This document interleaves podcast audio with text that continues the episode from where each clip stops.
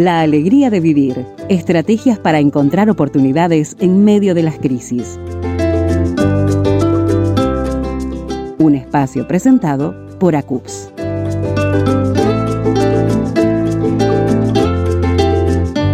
Fíjese qué tema interesante, qué tema tan particular estamos conversando aquí en este espacio de la alegría de vivir. Estamos tratando, bueno, comenzamos a hablar la semana pasada de esto que es el trauma psicológico. Así se tituló la conferencia del mes de junio que ofreció a CUPS, la Asociación Cristiana Uruguaya de Profesionales de la Salud. El trauma psicológico influencia superación. Esta conferencia se transmitió por la vía del Zoom y contó con la participación de las licenciadas Valeria Bagalciague, Andrea de los Santos, Francis Suárez y por supuesto la presencia allí de la psicóloga Gloria Hernández, quien nos está acompañando aquí en el estudio de Transmundial. Así que Gloria, ya te saludo. ¿Cómo estás? Muy bien, Alejandra. Bueno, una alegría saludar a la audiencia desde aquí también del micrófono de Radio Transmundial. Y no estás sola en el estudio porque está contigo nuevamente la licenciada Valeria Bagalciague, a quien también saludamos. Gracias Valeria por estar otra vez aquí en Transmundial. Muchas gracias, es un placer estar con ustedes nuevamente y poder compartir con toda la audiencia. Y estuvimos conversando acerca del trauma, el trauma psicológico, el programa pasado, y recuerdo que ustedes asociaron eh, esta idea del trauma con una herida algo que sucede, eh, que vive una persona, puede ser, dijimos, desde la más tierna infancia, ¿no? Inclusive en el caso de los bebés podemos sufrir este tipo de traumas que van a tener una repercusión para toda la vida. Eh, ¿Es así, Gloria? Exactamente. Y hay un punto importante a, aportar desde el tema del trauma, es este tema de los traumas heredados, que hoy cada vez más se está investigando, ¿no? Eh, de hecho, Françoise Dolto es una gran psicóloga francesa con aportes muy importantes a la niñez. Ella decía esto, lo que calla la primer generación, la segunda lo lleva en el cuerpo. Y vemos eso de lo transgeneracional, cómo se puede ir transmitiendo de una generación a otra, ¿no? A veces guerras, catástrofes, eh, situaciones dolorosísimas que de una generación a otra se pasan, ¿no? Por eso es tan importante en ese nudo traumático resolverlo, desanudarlo, elaborarlo, como decíamos en el primer programa, y poder traer lo que Ansel Grum, que lo citamos muchas veces, este alemán, eh, que tiene bueno, un aporte muy bíblico, también un gran teólogo, él dice esto siempre. Nuestra historia de vida nos influye, por supuesto, porque somos parte de toda una historia de vida con todas las experiencias que tuvimos, buenas, malas, positivas y traumáticas. Ahora, está en nosotros que esa historia de vida no nos determine. Por eso la importancia que, si bien me pudo haber influido transgeneracionalmente traumas o lo que viví desde que nací, sin lugar a dudas, este, en mí eh, esa influencia puede o sea, diluirse en la medida que busque ayuda y que diga, esto no va a determinar el resto de mi vida, ¿no? sino que yo tengo que seguir en mi vida caminando en salud. Y esa es la, propuesta ¿no? a, la, hora de tratar el tema del trauma. Hay caminos de superación y es importante que todos hagamos ese camino de superación de los nudos traumáticos de la vida. Valeria, esta cuestión del trauma es algo que está presente, bueno, en la sociedad en general, pero particularmente eh, se nota allí en el área de la psicología forense. Sabemos que eh, tú te estás preparando, te estás especializando en esta área y queremos que nos compartas un poquito, eh, primero para que la audiencia pueda entender a qué nos referimos cuando hablamos de psicología forense. Bueno, sí, este, el psicólogo perito forense se diferencia del psicólogo clínico, porque nosotros miramos a la persona desde un lugar distinto. Por ejemplo, tratamos con personas eh, que están en, situación carcelaria, eh, también este, con víctimas de violencia eh, doméstica, de violencia sexual. víctimas de algún asesinato, o sea, no la víctima en sí, sino familiares. Entonces, este, el, el, rol del psicólogo forense es poder este, llevar a audiencia, porque tiene que ver con lo legal, El, psicólogo perito forense trabaja con la justicia, entonces sus informes tienen que ser muy claros, hace una defensa a nivel oral en una audiencia que es, es tal o más importante que el informe que presentás. Y este, en ese momento, en, ese informe que presentaste, lo que tenés que demostrar es que existen eh, daños psíquicos en la persona ya sea en un niño, ya sea en un adolescente. Entonces, eh, ¿cómo lo, lo, probás? Bueno, a través de instrumentos, instrumentos de medición más que nada, instrumentos de, medida y distintos, muchos instrumentos que, estamos aprendiendo a utilizar. Este, porque necesitamos eh, este, sostén científico. La psicología forense requiere de un sostén científico, es algo innovador también en nuestro país, es la primera vez que que ha venido una maestría de este tipo tan completa.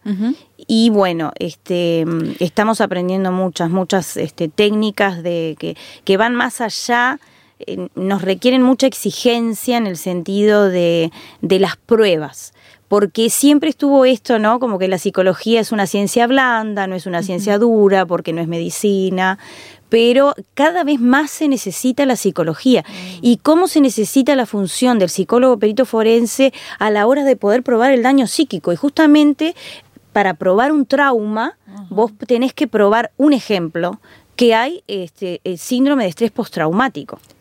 Entonces, al hablar, el síndrome de estrés postraumático es un daño psíquico.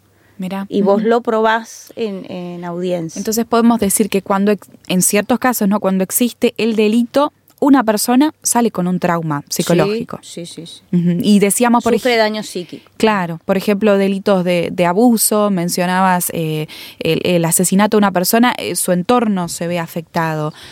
Eh, ¿Qué otros casos te surge alguno como para mm, ser de explicación para la audiencia? Sí, este, por ejemplo, un caso que, que, nos trajeron como ejemplo en otro país, este, porque los distintos países viven distintos contextos, países en donde hay mucho narcotráfico. Mm. Entonces, por ejemplo, eh, una esposa de un narcotraficante, que una testigo protegida, que ya no daba más por todos los abusos sufridos por causa de su pareja. Claro.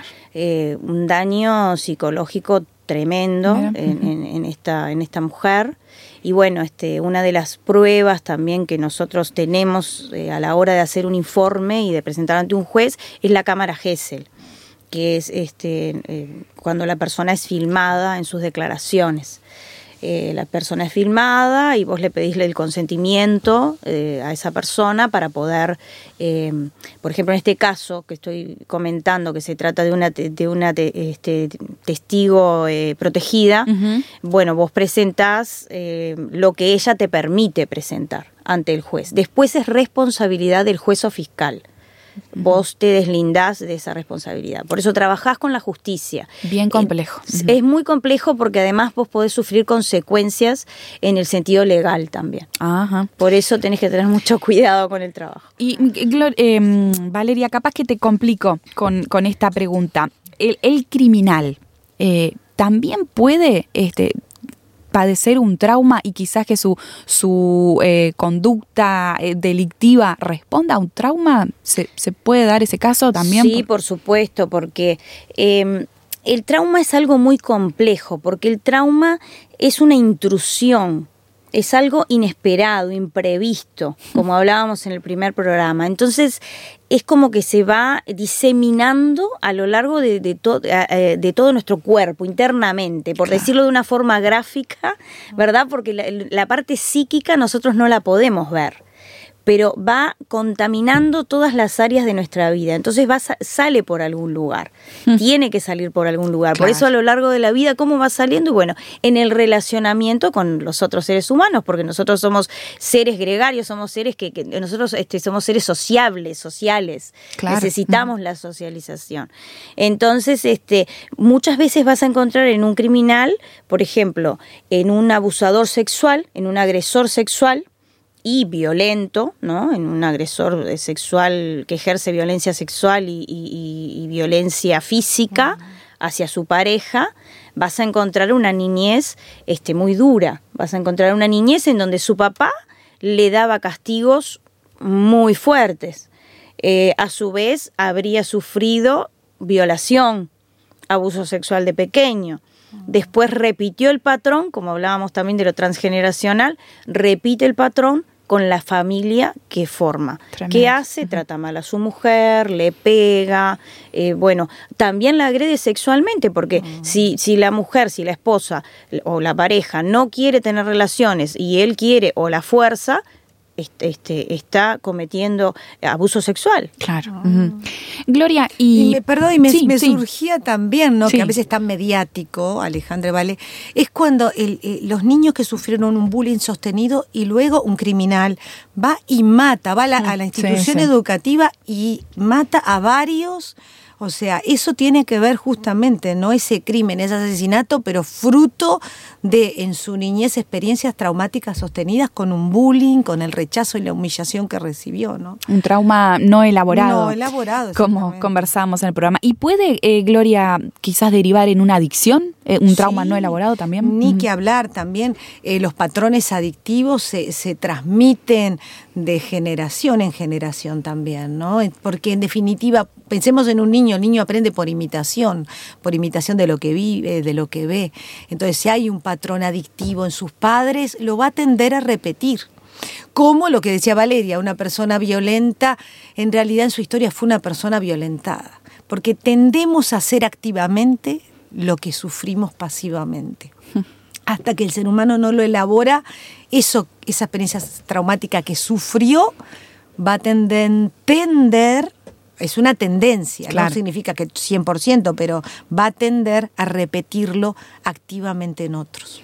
Hacemos una pausa en este punto para que usted pueda procesar toda esta información bien importante, bien necesaria que estamos compartiendo. Y queremos invitarle a que, bueno, nos haga llegar su punto de vista, eh, qué impresiones le está dando todo este tema, qué asociaciones con su experiencia de vida también quizás ya está haciendo. Bueno, por favor, enseguida va a escuchar el número de contacto con Radio Transmundial Uruguay. Queremos recibir su mensaje de texto, su mensaje de WhatsApp y saber entonces de qué pensamientos le está generando esta conversación. Enseguida volvemos. Te ha parecido este espacio? Nos encantaría conocer tu opinión por mensaje de texto o WhatsApp al signo de más 598 91 610 610. Retomamos la conversación aquí en este espacio de la alegría de vivir con la psicóloga Gloria Hernández y también con la presencia especial de la licenciada Valeria Bagalciague, eh, compartiendo con nosotros un poquito de lo que fue la conferencia de ACUPS del mes de junio sobre el tema del trauma psicológico. Y estábamos viendo el impacto que puede tener el trauma, eh, que es algo que, que le ocurre a todos, eh, con distinto, eh, con, distinto este, impacto, digamos, pero cómo esto se puede eh, prolongar en el tiempo y afecta nuestras relaciones y puede llegar al punto del delito, de las adicciones, era lo que veníamos conversando aquí con las psicólogas. Por eso, Gloria, nos queda allí, nos quedamos pensando en la importancia de consultar quizás a un profesional y si no, bueno, el animarnos a conversarlo con otros, a tratarlo, a visibilizarlo, ¿no? Que no quede allí guardado, encerrado, reprimido, diríamos. Sí, tal cual, Alejandra. Mira qué, importante que es el poder hablarlo, no quedarnos que a solas con el problema. La doctora Marian Rojas Estapé, muy reconocida actualmente, española, eh, hija de psiquiatra también, ¿no? Y ella dice algo muy importante quienes viven el trauma solos tienen el doble de impacto o el triple en el cerebro. En esto que estamos trayendo, cuán fuerte que es cuando uno queda solo en el peligro del aislamiento, siempre decimos, con tu problema y con tu dolor, con esa situación abrumadora. Eh, eh, hay un ejemplo en este mundo digital, ¿no? Que, que también se pone en el trauma, Alejandra, y es como en la computadora en esto intrusivo. Es como cuando en, tu programa se pone un virus. ¿Qué hace un virus en un programa? Te desprograma todo, te afecta todo, te rompe todo. Eso es lo que hace una situación traumática en la vida de una persona persona en todas las dimensiones, física, mental, social, emocional, en lo laboral, la pérdida de eficacia, de eficiencia en el trabajo, eh, o sea, ¿cuánto afecta? Por eso no nos quedemos solos, busquemos ayuda, hablemos, porque hablar alivia, alivia el sufrimiento. Y buscar ayuda profesional cuando es algo muy complejo, eso sí es importante porque un profesional este, va a tener y tiene las herramientas para ayudar.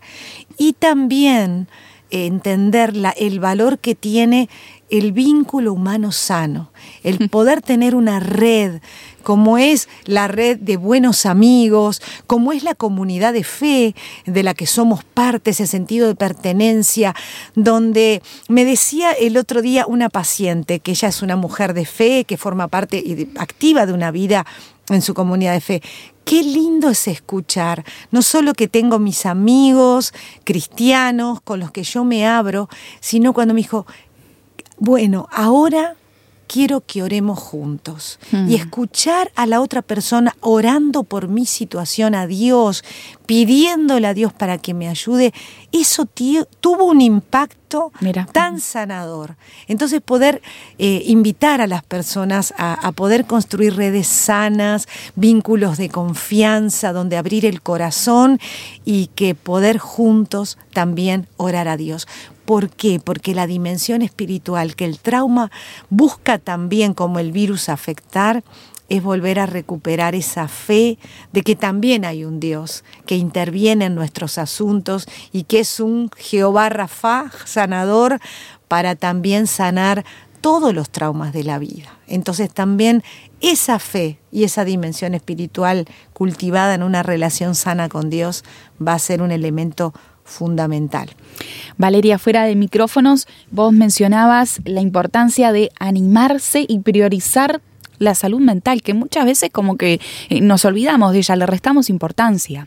Sí, nos ocupamos de otras cosas, de trabajar, de si tenemos algún tema físico, nos, ocupamos en, hacernos los tratamientos, pero eh, la salud mental es prioritaria. Eh, la gente tiene que tomar conciencia de que es necesario atenderse, es necesario atender a su salud mental, porque eh, una persona, por ejemplo, en un hogar que, tiene traumas, que sufre traumas, eh, capaz que es insoportable en la casa, capaz que ni ella se aguanta, enferma al entorno. A veces este, una mamá que mejora mejora, mejoran los hijos. Ay, mis hijos mejoraron. Bueno, están mejorando porque vos estás mejor. Vos sos muy ansiosa, tus hijos, tu hijo, tu hijito chiquito es re ansioso. Es como esto que, que se repite y que es, necesario eh, trabajar en uno esto de la tendencia a proyectar todo en los demás, por eso es que trae tanta, eh, porque, por eso es que es tan complejo eh, el relacionamiento con los demás cuando vos has sufrido traumas. este, porque en realidad eh, no estás mirando hacia adentro, todo lo proyectás, todo lo llevas hacia afuera. Estás haciendo eso y no te estás dando cuenta, conscientemente no te das cuenta que lo que estás haciendo, justamente eso de querer dominar, controlar al otro, eh, tener el control de todo, porque la persona que, que ha sufrido traumas tiene una tendencia, una de las características es que es muy controladora, eh, en lugar de trabajar eso en vos, lo que haces es exteriorizar todo. Y a veces lo que haces es infernizar la vida de los demás. Cuando en realidad lo que tenés que hacer es trabajar contigo mismo. Lo mismo el tema del perdón. No perdonaste algo y, todo el mundo paga por eso que vos no perdonaste, porque después te cuesta perdonar a todo el resto. Las cosas más pequeñas que te van haciendo te recontra lastiman. ¿Por qué? Porque no perdonaste algo que te pasó. Bien. grave. Bien, entonces también como cristianos animarnos a recurrir a, profesionales de la psicología, eh, viéndolos realmente como eh, herramientas que utiliza el Señor eh, para tratar con nosotros también, ¿no? Animarnos. Quizás a veces nos cuesta, pero bueno, comprender que esto también es necesario y, y es una herramienta que Dios utiliza eh, cuando se maneja adecuadamente ¿no? y dentro de, sus parámetros. Sí, Alejandra, y si me permitís, siempre aconsejo a los, a los cristianos a que consulten con psicólogos cristianos. Bien. Porque compartimos la misma fe. Mm. Eh, no podés compartir, no podés eh, ir a cualquier psicólogo. Te tenés que informar a qué psicólogo vas. Bien. Eso lo digo incluso de primera mano. De, eh, siempre. Yo cuando he ido a psicólogos me he informado qué psicólogo es. Bien, excelente. Excelente el consejo allí, bien práctico, Gloria, para, Totalmente. Para el oyente. Y sabemos que hay muy buenos hermanos, ¿eh? De- profesionales, bien preparados, bien capacitados, dispuestos para eh, tender la mano ¿eh? desde su perspectiva profesional. Porque, Gloria, vos me decías también que existen modelos terapéuticos, este, caminos de superación. Nos hablabas de la cuestión eh, social, personal, del hablar, del compartir, pero también desde eh, la perspectiva profesional hay caminos para tratar el trauma. Sí, hay modelos terapéuticos, bueno, que hoy por este, son muy importantes y que tienen un realmente resultados, frutos excelentes, como es el modelo terapéutico MDR, que trabaja toda esa incidencia neurobiológica a través de, de un protocolo especialmente diseñado. Hoy por hoy este modelo terapéutico es el que mayor investigación científica tiene en el mundo y mayor y más rápidos resultados para eh, poder sanar los traumas de las personas, ¿no? Este, ese es un modelo muy importante. También hay otro modelo que es el de la terapia rogeriana, Carl Roger, que fue un- el fundador, él habla de la importancia del vínculo. Entonces, y, en ese vínculo hay que siempre trabajar tres elementos claves. Uno es la autenticidad, el ser auténtico, la empatía, poder ponerte en el lugar del otro, la aceptación incondicional. Él dice, el vínculo de por sí ya es sanador. Cuando hay un vínculo terapéutico sano que hace que la persona que muchas veces con situaciones traumáticas duras, imaginemos una violación, un abuso sexual, la persona siente por ejemplo, eh, la vivencia de sentirse mal, culpable, sucio, degradado, eh, todo lo que genera un abuso en lo traumático, bueno, empezar a generar un vínculo terapéutico de aceptación, de empatía, de valoración, ya empieza a ser un camino de sanidad, para que la persona abra el corazón y abra la boca y en el poner en palabras empieza a sanar. Y también otro modelo que es hermoso, que es el de la logoterapia, que es la terapia centrada en el sentido de la vida, Víctor Frankl, su fundador. Cuando uno encuentra sentido aún a los dolores de su vida, que todo dolor, cuando lo logro trabajar, encontrarle un sentido, un propósito, un para qué me pasó lo que me pasó, uno se eleva por encima de lo dramático y de alguna manera empieza a encontrar aprendizajes, enseñanza, madurez a partir de ese dolor que lo logré trabajar. Así que bueno, hay muchos otros también que en los próximos programas nuestras colegas lo dirán, pero hay caminos de salida y superación. La alegría de vivir. Estrategias para encontrar oportunidades en medio de las crisis. La alegría de vivir es auspiciado por ACUPS, Profesionales Cristianos de la Salud.